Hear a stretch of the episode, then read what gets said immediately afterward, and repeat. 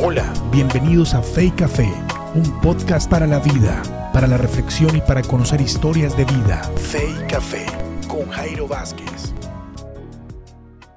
Hola amigos, bienvenidos a una entrega más de este podcast, Lecturas en Cuarentena. Capítulo 9 Proteo miró hacia arriba buscando el origen de aquel ruido en lo alto de la escalera. Pudo distinguir la sombra de un prisionero de pie en medio de dos guardias romanos. Lenta y trabajosamente, el hombre encadenado caminó a través del largo y estrecho hueco de la escalera. Proteo no pudo sino decirse a sí mismo, siempre te imaginé como un hombre gigantesco, pero aquí, en este lugar, pareces tan común, tan corriente, pareces tan vulnerable. El prisionero ahora podía verse en su totalidad Proteo buscó el rostro de Juan, pero al igual que muchos otros, no logró encontrar ni una pista en el comportamiento de este hombre que le indicara cuáles eran sus pensamientos. ¿Tenía miedo? ¿Estaba ansioso? ¿Era hostil? Proteo estaba acostumbrado a leer las emociones de un prisionero en este momento en particular, pero hoy este prisionero no le mostraba nada. Proteo giró en dirección a uno de los guardias detrás de él. Celda 3. El soldado abrió la puerta de acero que rechinaba. Justo detrás de la rejilla, la celda declinaba hacia un pozo de casi cuatro metros de profundidad. Uno de los soldados estuvo a punto de atar la soga a una de las barras y lanzarlo al pozo. Proteo lo detuvo. Un momento. Yo encadenaré al prisionero. Así Proteo miró a los guardias romanos y ordenó que le sacaran los grilletes al prisionero. Luego caminó hacia la puerta de la celda y bajó aquel pozo infectado de ratas. El lugar era oscuro, húmedo y todo aquello que se supone sea un calabozo. Proteo se dirigió a los guardias. Aléjense del prisionero. Juan, baja por esta soga. Juan iba resbalando la soga entre sus manos y descendiendo hacia el pozo infernal. Estas cadenas sujetas a la pared debo colocarlas en tus manos y pies. Las cadenas son lo suficientemente largas para permitir que te muevas. Fueron ordenadas por Herodes. Lamento mucho hacer esto.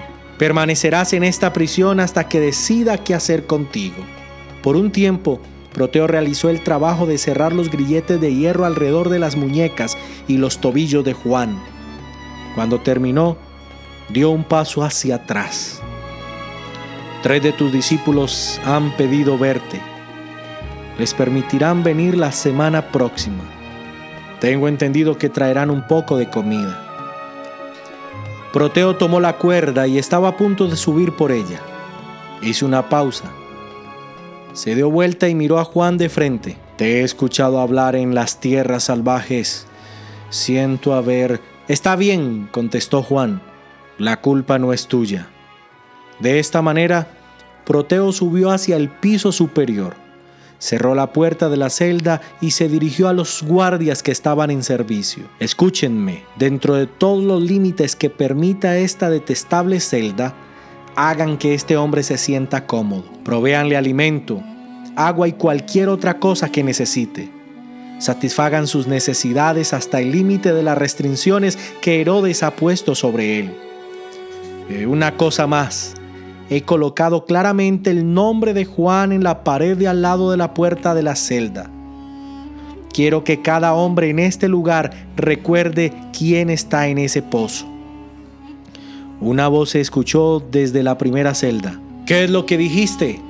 ¿Han traído a Juan el Bautista a este lugar? Proteo suspiró. Él y cada uno de los hombres en ese lugar sabían qué era lo que seguía a continuación. Capítulo 10 Herodes lo hizo. ¿No es cierto? Ese monstruo detestable. Juan, ¿eres tú? ¿Me recuerdas? Estuve contigo cuando era solo un niño. Oh, era un hombre con grandeza entonces.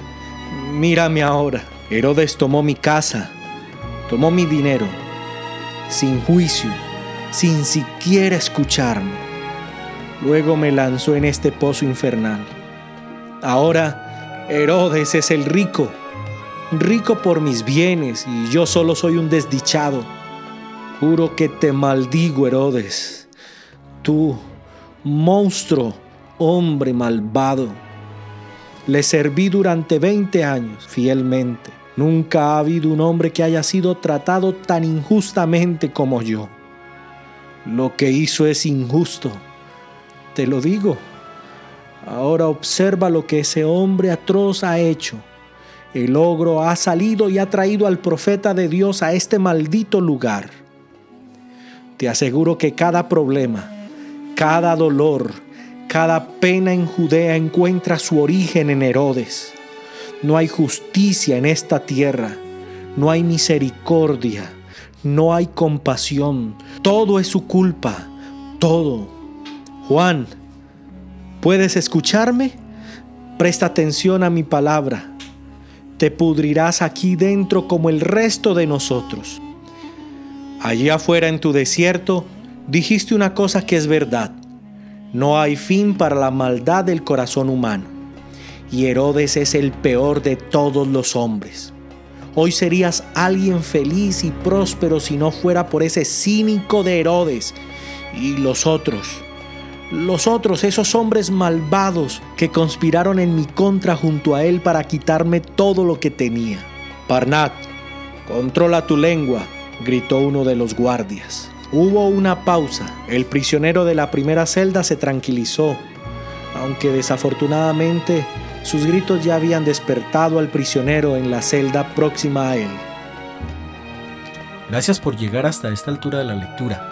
Si quieres saber cómo se desarrollará esta historia, no te pierdas el próximo podcast, un podcast de lecturas para la cuarentena.